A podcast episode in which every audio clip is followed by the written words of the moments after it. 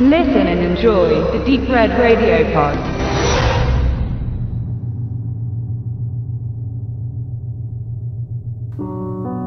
Ein zerstörter Körper. Von außen nicht gleich erkennbar, aber innen ist viel zertrümmert. Die Seele hat Schaden genommen an unzähligen Kriegseinsätzen. Die Augen spielen einen Streich und die Ohren nehmen nicht mehr alles so klar und deutlich wahr. Ja, gaukeln sogar manchmal etwas vor, halluzinieren. Posttraumatischer Stress nennt es der Arzt. Man kann es Vincent auch ansehen, dass sich seine Probleme immer mehr auch in seiner Mimik und an seiner Körpersprache erkennen lassen. So wird Vincent auf keine weitere militärische Mission gehen dürfen. So bleiben ihm für die Zukunft lediglich die Aushilfsjobs als Sicherheitsmann. Nach einer Party, bei der er eingesetzt ist, bekommt er einen Folgeauftrag. Er soll die Frau des Hausherren für ein paar Tage eskortieren, für ihr und ihres Sohnes Schutz sorgen. Er nimmt an.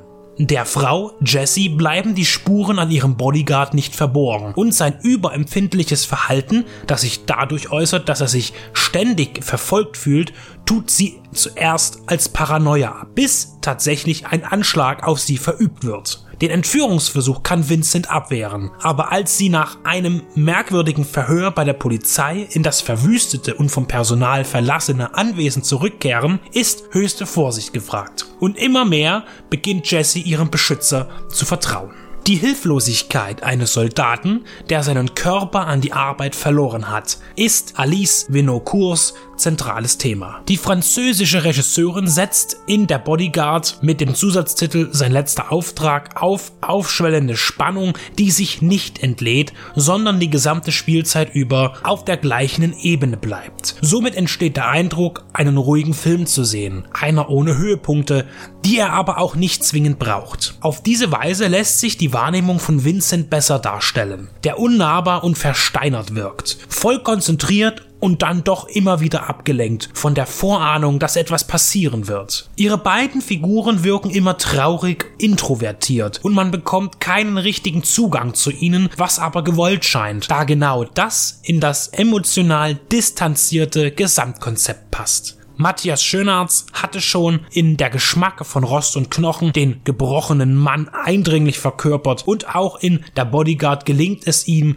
den kaputten Einzelgänger zu mimen, der in einer Aufgabe Halt zu suchen findet oder einen Sinn für sein Leben. Diane Kruger steht ihm gegenüber und spielt die kühle, vorsichtige Mutter und Frau eines zwielichtigen Geschäftsmannes, der der Ausgang für ihre Verfolgung zu sein scheint. Sie agieren gut miteinander, kommen sich näher und doch entfernen sie sich dann schnell wieder durch kleine Gesten und unterschiedlicher Wahrnehmung der Situation. Im Finale steht dann die direkte Verteidigung gegen einen ungewissen Feind. Denn die genaue Ursache für den Angriff auf Jessie und ihr Kind bleiben im Dunkeln, stacheln aber auch nicht unbedingt zum selber Rätseln auf, da der Grund irrelevant ist. Wichtig sind die unmittelbare Bedrohung und ihre Abwehr. Es ist ein finsterer Thriller, finster im Sinne von Nacht. Langsam und tastend verläuft der Film und wirft am Ende noch eine faszinierende Frage auf, die dann doch noch zu einem Rätsel führt, das man erstmal analysieren muss und eventuell